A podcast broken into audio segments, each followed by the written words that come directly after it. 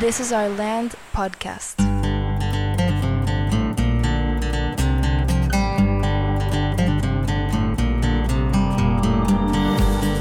Esto es This is Our Land podcast y en este episodio seguimos platicando con estudiantes, bueno, ex estudiantes de Land School, con Alex y Mau. Bienvenidos a este episodio. Qué padre que están aquí, qué padre poder platicar con ustedes y como hemos hecho con compañeros o ex compañeros de ustedes, es platicar sobre la experiencia que vivieron durante estos tres años con nosotros. Bienvenidos Alex, bienvenidos Mau. Em, algo que hemos estado platicando mucho ahorita con los diferentes, con, sus compañeros y otros invitados, es alrededor de este ciclo que terminamos, ¿no? Esta primera generación de la cual ustedes son parte. Y algo que nos gustaría platicar, reflexionar es sobre su experiencia. A lo mejor podrían platicarnos un poco de, cómo ha sido todo ese proceso desde el momento en que comenzaron a estudiar prepa, que sé que estuvieron en otra institución eh, o en diferentes instituciones y eventualmente llegaron a Land School y cómo ha cambiado, cómo ha sido ese proceso, porque a final de cuentas ya están graduados, ya, al final de cuentas cruzaron y terminaron y están listos ya para, para la siguiente etapa de, de carrera. Yo entré a Land School en tercer semestre. Estuve en otras dos preparatorias. Una de ellas tenía un sistema educativo pues militar, porque era una escuela militar, y la otra es una escuela muy popular y por ende había muchísimos alumnos. Y el formato caía en que eras uno más del salón y el salón era el grupo, que no tiene nada de malo pero tal vez no todas las personas aprenden de esa manera.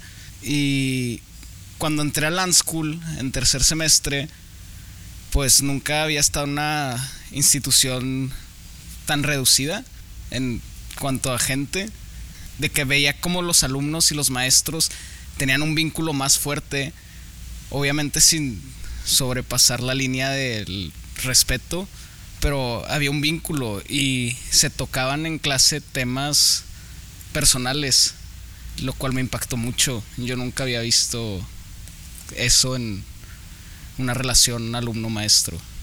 Alex, ¿cómo crees tú que ese vínculo que describes, que viste al entrar aquí, cómo crees tú que eso ayuda al estudiante en su proceso de formación o de aprendizaje? Uy, es muy fácil de decir. Haz de cuenta, te puedes familiarizar mucho más fácil con compañeros los cuales todo el día los estás conociendo como en un espacio más personal. Y cuando vas todos los días a la escuela normalmente como en primaria y secundaria es de que ay qué flojera tengo que ir a la escuela temprano a las 8 de la mañana pararme a hacer filas y en prepa cambia todo. En prepa es más de ah ok voy a ir en mi propio carro es más como ir con tus amigos pero a trabajar. Pero hablando del vínculo que describes entre maestro y estudiante, digo, estoy de acuerdo contigo, a lo mejor la, la respuesta pudiera ser obvia, pero me, me, gustaría mucho poder escuchar de tú poner palabras a eso. O sea, ¿cómo te sirve a ti que tú logras crear un vínculo con un maestro o con varios maestros? Porque está muy marcada, está muy marcado el tiempo de trabajo y el de estar charlando. O sea, es como que bueno, ya, toca trabajar. Y entre todos los amigos de que sí, toca trabajar, nos podemos echar la mano, nos podemos... o sea, hay un vínculo, no es cada quien haga su tarea y suba a la tal hora y como puedan. Es, es mucho más personal la relación en la materia con todos. O sea, están involucrados todos y eso es muy bueno. Y tú, Mau, tú también iniciaste en otra institución y, te cambiaste. ¿Cómo viviste tú ese cambio o, qué fue diferente cuando entraste aquí? Pues obviamente, como cualquier chavo que va entrando a prepa, pues todavía no tiene una noción muy concreta sobre qué es lo que quiere hacer o desarrollar futuro. Entonces yo por temas de popularidad y, pues hasta cierto punto posición educativa, ¿verdad? Eh, opté por entrar a una prepa que al cabo de tres semestres pues me sentía muy abrumado eh, no tanto por eh, el ambiente, que al final sí tuvo algo que ver, pero no tanto por el ambiente, sino porque me sentía un pez más dentro de una pecera, ¿sabes? O sea, no llegaba a notar como que este cambio en, o sea, en cuestión de visión este sobre lo que quería hacer o lo que quería a futuro entonces pues era muy muy contradictorio para mí porque quería terminar en esa prepa pero a la misma vez no me sentía para nada a gusto ni con maestros ni ni a cierto punto pues tampoco en, en un contexto ya social pues entre amigos verdad y también entró un tema de conflicto porque pues habían veces en las que no me sentía a gusto y pues chocabas con los maestros y ese mismo choque pues tornaba algo más como que ideológico, ¿no? De saber un choque entre ideas y si al maestro no le gustaba lo que estaba diciendo, vete a rectoría y, y por insolente, casi casi.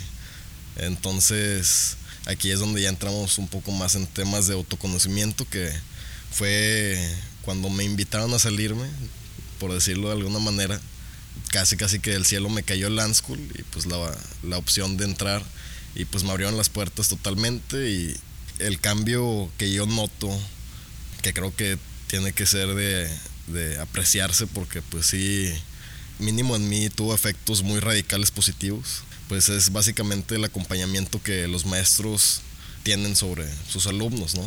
No te sientes tanto en una escuela, o sea, no sientes que, que es un maestro que que no sé, fájate la camisa y abríchate los tenis y tal y tal, o sea, es, mucho más abierto y se enfocan pues en eso, o sea, en, temas de, autoconocimiento, o sea, te impulsan a autoconocerte más, te impulsan a, cuestionarte más que nada, cosa que creo que en muy pocas preparatorias pues te ayudan a, a, concretar como, como que esa mini meta, ¿sabes? Pues en temas de, de relación entre alumno y maestro, creo que puedo presumir todos los mejores maestros de mi vida inclusive, porque no se, no se postulan como una autoridad ante ti, sino te acompañan, te van, te van preguntando, oye, pues qué onda con tu proceso, cómo vas, pero de lejitos, y ahí es donde ya tú vas creciendo conforme, conforme vas recibiendo el apoyo. Y creo que eso es la magia del Land School, o sea, que verdaderamente te dan oportunidad de ser tú mismo y hacer lo que tengas que hacer con las herramientas que vayas a ir desarrollando conforme el curso del semestre o lo que sea. Si regresaran antes de, haber comenzado prepa, eh, digamos, cuando, el momento en que se graduaron de secundaria, creo que todos tenemos una serie de expectativas de cómo es la prepa, cómo debería de ser la prepa y eventualmente pues estamos viendo por alguna razón no se sintieron cómodos, decidieron cambiarse o, los invitaron a, cambiarse, terminaron aquí en esta, en esta prepa. Regresando a ese momento donde terminaban secundaria, ¿qué se imaginaban que era la prepa? Porque eso es algo que yo he pensado mucho, como que la carrera queda bien claro qué vas a hacer, ¿no? La secundaria, la primaria, los objetivos son bien, bien claros, ¿no? Hay que desarrollar ciertas habilidades que te van a llevar allá. Y la prepa, por su nombre, se supone que es, para prepararnos. Sin embargo, a veces no queda muy claro ni, y tampoco ni siquiera hay mucha como intención de preparar, ¿no? Pareciera cuando ves el currículum o cuando ves este, vives la experiencia completa. ¿Qué se imaginaban ustedes? ¿Cómo era esa, cómo debería de ser la prepa? ¿Para qué sirve la prepa? Y ahora ya, que ya terminaron eh, ese proceso, ¿Qué significa? ¿Cómo lo ven? ¿Cómo cambió? ¿Cómo cambió esa percepción que tenían ah, durante estos, estos años? Yo siempre creí que la prepa, por el nombre preparatoria, estaba enfocado más en lo vocacional, buscando a qué te ibas a dedicar y qué era lo tuyo, pero pues la mayoría de los que entramos a prepa entramos a prepa sin siquiera saber qué onda con nada. Pues aquí yo encontré mi vocación, encontré amigos, encontré muchísimas otras oportunidades de hacer cosas que jamás me hubiera imaginado que iba a hacer. Un día estoy produciendo música con amigos que conocí gracias a esta prepa y el otro día estoy tocando, pintando o seteando algún escenario muy chido. Cuando dices que aquí encontraste tu vocación, y ahorita podemos hablar sobre eso. Ya mencionaste y creo que se entiende que tiene que ver con arte, pero según tú, ¿qué se requiere o qué te ayudó a ti en Land School para encontrar esa vocación?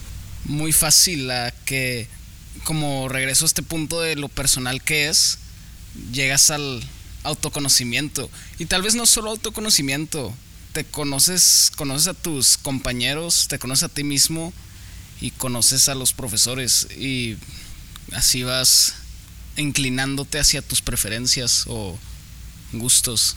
Creo que podemos entender ya la importancia del autoconocimiento y, la importancia del autoconocimiento no es algo inventado aquí, sino es un concepto desde hace miles de años. ¿Cómo es el trabajo, según ustedes, en Land School para fomentar el autoconocimiento? ¿Puedes mencionar algo que se hace, algo que te dicen, procesos, métodos? Según tú, ¿qué te ayudó aquí a, descubrir más sobre quién eres tú? Pues ya entrando en Land School y teniendo contacto con los maestros, pues te, vas dando una idea de, por dónde va el caminito, ¿sabes?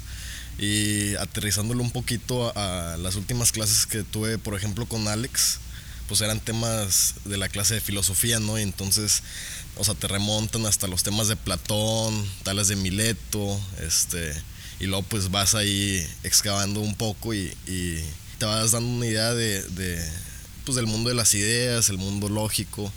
Creo que es el cuestionamiento lo que más se menciona aquí.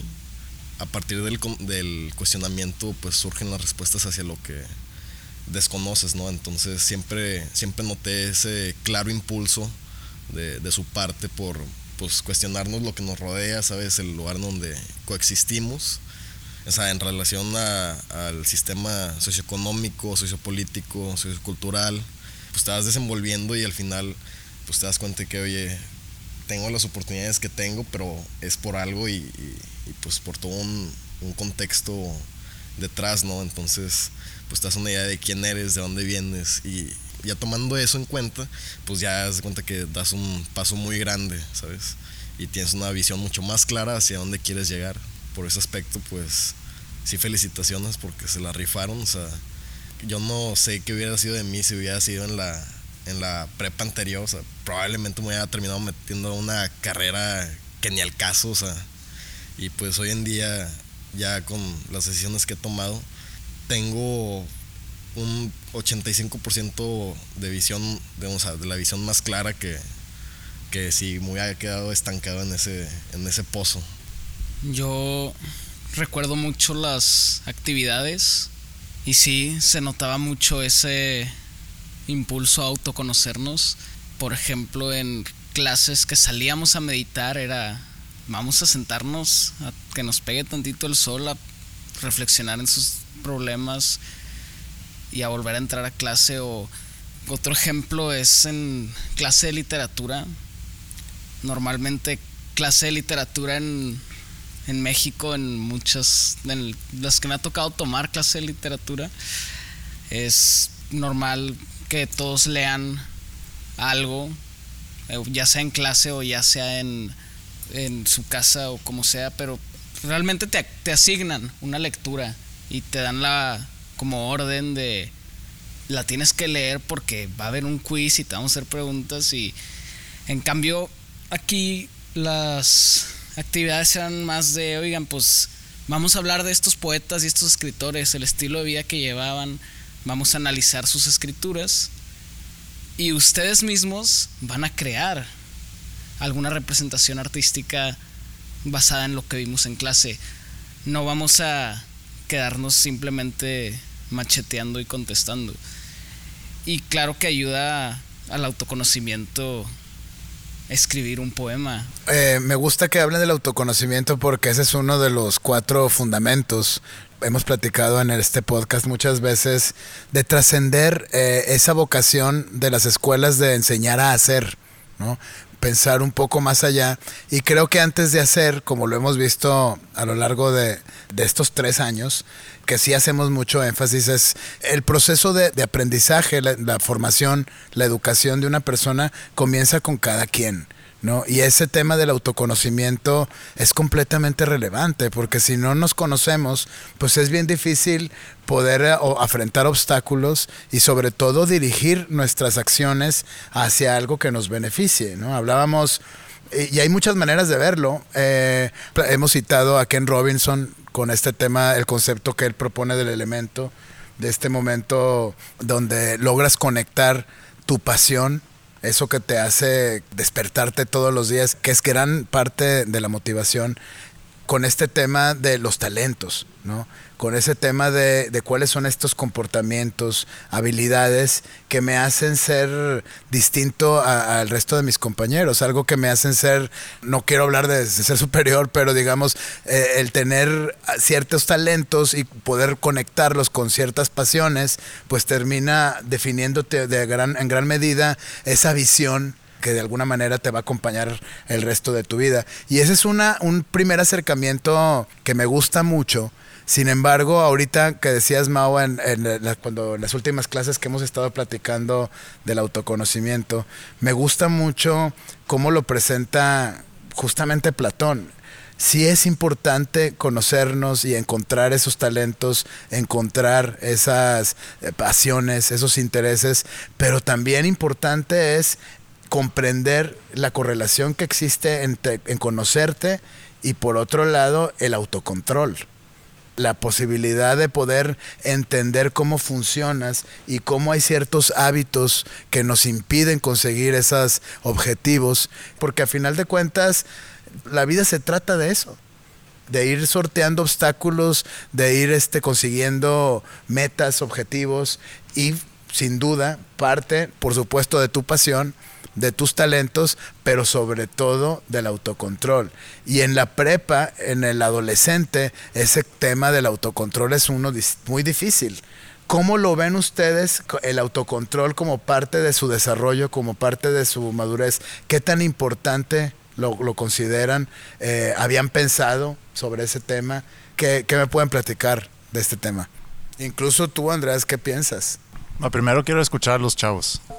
Bueno, justamente eh, una de las últimas actividades también que habíamos tenido eh, tornaba en relación al tema del autocontrol. Y pues bueno, es algo obviamente que vas trabajando conforme los años van pasando, conforme tu carácter se va moldeando y pues no sé, yo siempre he dicho que para que verdaderamente tengas o tomes en cuenta lo que es el autoconocimiento y el autocontrol, te tienes que ir, como lo platicaba con Alex, a lo que a lo, a lo que más te causó daño, ¿no? O sea, es sumergirte en, en el, o sea, a fondo en lo que te en lo que te corrompió, en lo que pues sí, lo que terminó afectándote de alguna manera, ¿sabes? Como que llevándote al extremo, a un eje, ¿sabes?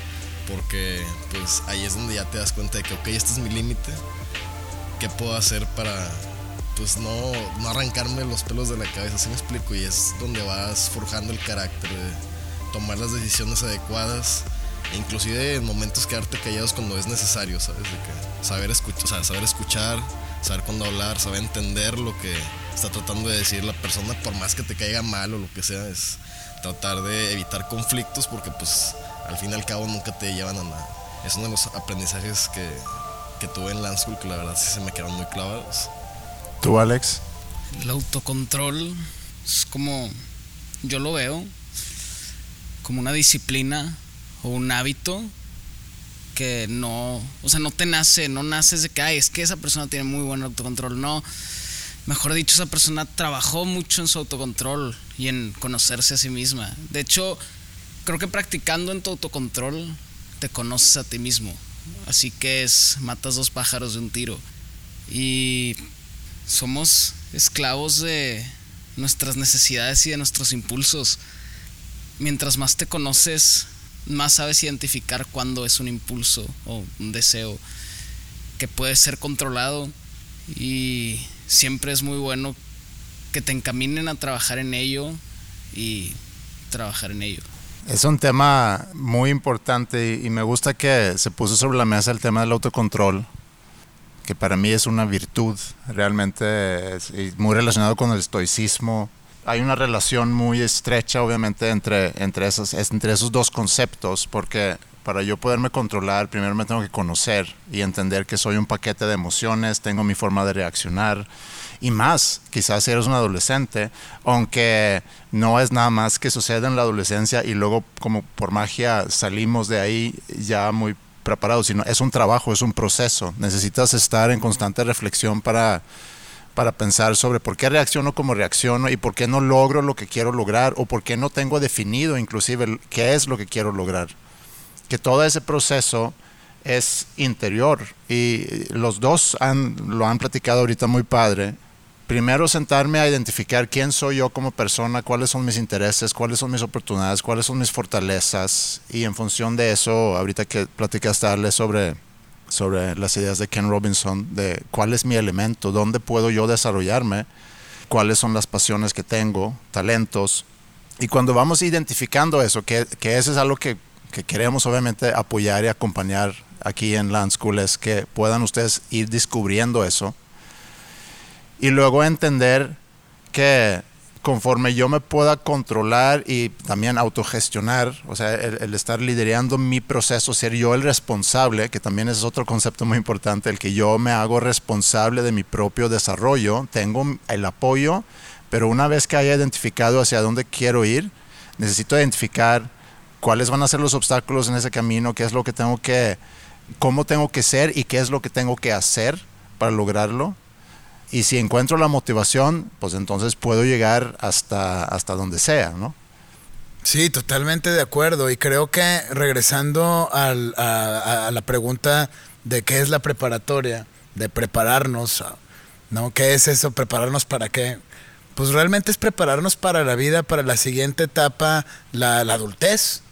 Y ahí creo yo que la, la, formación, sobre todo de prepa, porque es cuando empiezas ya a soñar o ya empiezas a visualizar tu futuro, ¿no? A qué te vas a dedicar, dónde puedes de alguna manera desarrollar tus talentos, tus intereses, pues ese es el momento donde, donde sucede en la prepa y creo yo que como institución debemos de fomentar, y no solamente como institución, como padres de familia, debemos de fomentar y de promover ese descubrimiento, porque yo, me toca platicar con, ustedes, con sus compañeros, y, existe también esa, eh, esa serie de tabús que dicen, bueno, no, ¿para qué estudias música? O sea, quítate eso del arte, o sea, eso no te, va a llevar a que te mueras de hambre y todo este tema. No es una, un proceso definitorio la prepa, no eliges aquí ya, ya decidí que yo quiero ser músico, entonces como ya decidí, pues ahora tengo que ser músico y como ya me dijeron que si estudias música te mueres de hambre, pues ya mi vida no tiene sentido. Creo yo que al revés, es un proceso de ir siguiendo y de ir, de poder identificar esas luces, digamos, esas guías que, vas viendo y dices, bueno, me, gusta la música. Ok, ¿por qué te gusta la música? Hay muchas cosas, independientemente de la, del oficio, de la profesión o de la disciplina, que una vez que comenzamos a explorarlas, vamos descubriendo y vamos conociéndonos. Yo lo he platicado muchas veces a mí, cuando estaba en su edad, a su edad, me gustaba la música y después me di cuenta que me gustaba la música por toda esta, esta parte de crear, ¿no? La posibilidad de crear algo que no existe, ¿no? Y de poder provocar una sensación, una emoción en la persona pues es muy similar a lo que hacemos ahorita, ¿no? No estamos componiendo, pero tanto en mi caso como, como en el de Andreas, que justamente esa pasión por la música fue lo que nos hizo convertirnos en amigos, nos juntábamos a tocar. Y el, el, estar componiendo y el estar tocando, en, eh, juntarnos ahí en las tardes, abrió esos espacios para poder pensar en, oye, y si en vez de crear una canción ahora creamos una, una escuela, o si creamos una empresa, ¿cómo sería? Y, yo me acuerdo perfectamente que, te vas, a recordar, Andreas, hace 25 años cuando formamos Ánfora, que era esta, esta primera idea de, que emprendimos, donde la intención era poder nosotros servir como bookers que en su momento no sabíamos qué era el booking. Teníamos esa idea de poder llevar, conseguir un grupo de, de consultores profesionales, ya que habían hecho carrera en las organizaciones, muy similar a lo que nosotros vimos con nuestros papás, ¿no? Con, con, tu mamá y con mi papá, que, que dedicaron su vida a la empresa y para después dedicarse a impartir ese conocimiento. Y jugábamos básicamente a ser una disquera. ¿No? Platicábamos como, bueno, ya tengo a una a este consultor y va a tocar, digo, no va a tocar, se va a presentar en el Bajío. Bueno, hay que coordinar el avión, hay que asegurar que las carpetas lleguen antes para que las tengan los estudiantes y puedan observar, coordinar dónde se va a quedar a dormir, el tema de la comida, cuando regresa. Y eso era verdaderamente, era apasionante porque en nuestra cabeza lo veíamos como, como si estuviéramos, como si fuéramos una disquera, ¿no? Y la música nos, nos llevó a encontrar esa motivación que eventualmente nos hizo estar en este momento ya con una prepa cumpliendo nuestra visión de contribuir a desarrollar nuestra comunidad a través de la educación. Sí, como una mezcla entre disquera, management, booking, production management.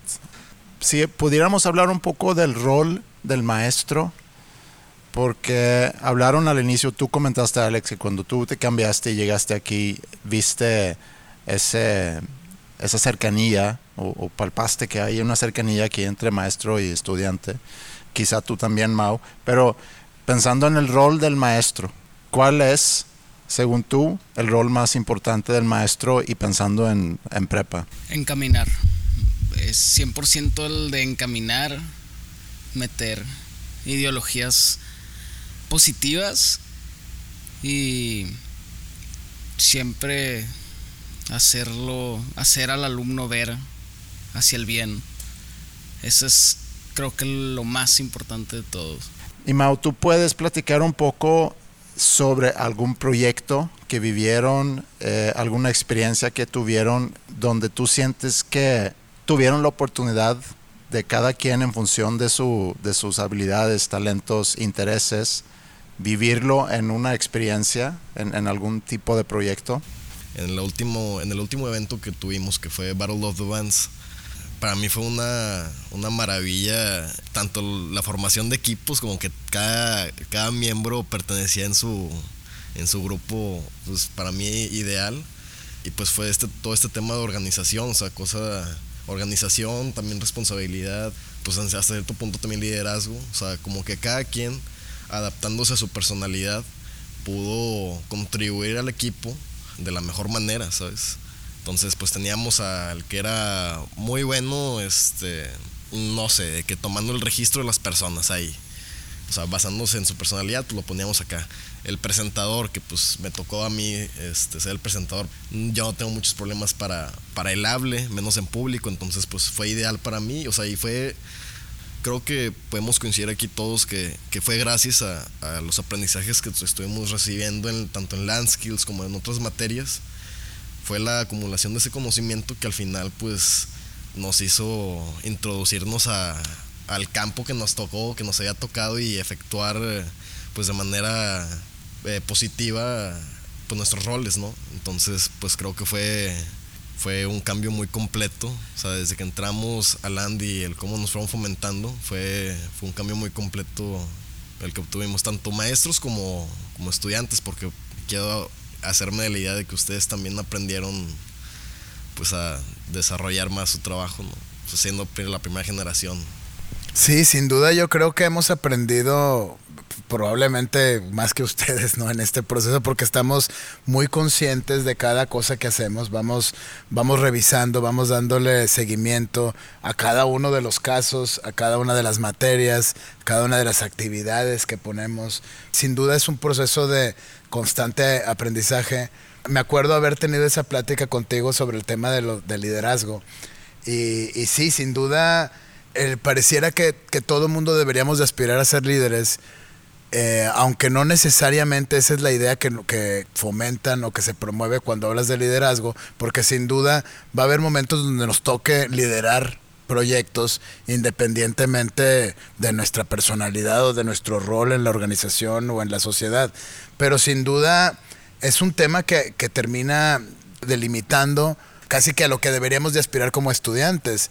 Y aunque el liderazgo sin duda es algo importante, aprender a liderar, porque como, como les digo, habrá momentos donde hay que ser líderes, no quiere decir que todo mundo debemos aspirar a hacer eso. Para mí el liderazgo son dos partes y son dos partes distintas y muy importantes. Como dices, no todos van a ser líderes en la comunidad, líderes en la organización, líderes del equipo, pero todos debemos aspirar a ser líderes de nosotros mismos. Regresando a lo del autoconocimiento, el autocontrol, porque ahí empieza todo. En el momento que yo siento que puedo empezar a liderarme a mí y todo lo que eso implica para poder ser mi propio guía y hasta que no logro ser mi propio guía, que a lo nunca lo logro por completo y a lo siempre voy a necesitar ser acompañado por alguien más, que puede ser un maestro, que puede ser un papá, un tío, un amigo, un mentor, un coach, un consultor, depende en, en qué parte del proceso de la vida estás, pero siempre debemos aspirar a eso, siento yo, de ser líderes de nuestra propia vida y nuestro camino. Entonces yo creo que ahí es donde empieza todo y por eso el autoconocimiento, regresando otra vez al autoconocimiento, se vuelve tan importante. Y últimas palabras de ustedes antes de concluir. Mau, ¿tú cómo concluyes en unas cuantas frases la experiencia que viviste aquí, lo que hemos platicado durante, durante esta conversación?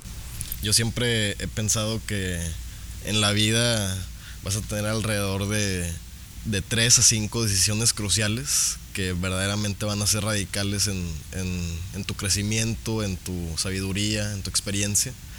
Y justamente el haber ingresado al Land School, pues iniciando en que era tercer semestre, fue una de esas decisiones. O sea, que ya me gasté una, nada más me quedan algunas por, por tomar, pero... Son como los deseos de cuando encuentras un Sí, genie, ¿no? En- sí, en- haz de cuenta. sí. Froté, froté esa cosa y salió el, el mago o lo que sea. Pero no, pero, o sea, definitivamente un cambio radical que, si te soy honesto, no siempre fui apoyado por los que me rodeaban, pero pues ahorita ya creo que queda más que claro que tienen la boca muy cerrada. Tú, Alex, conclusiones de lo que hemos platicado ahorita y de tus tres años aquí con nosotros. Nada, me cayó como anillo al dedo este sistema. ¿Te sientes preparado y listo para lo que sigue? Sí, sí me siento preparado y listo para lo que sigue porque ya sé que sigue. Y gracias a la escuela pues descubrí que, que me gustaría estudiar. Pero si no supiera que sigue, el miedo siempre ha sido a lo desconocido. Y cuando no sabes, pues hay, hay un miedo ahí que es el que hace que las cosas no salgan bien. Pues muy bien, no sé. Ale, ¿tú quieres agregar algo? Ok, pues entonces cerramos y damos las gracias a Mao y a Alex por participar en este episodio y sobre todo por haber estado con nosotros durante estos tres años.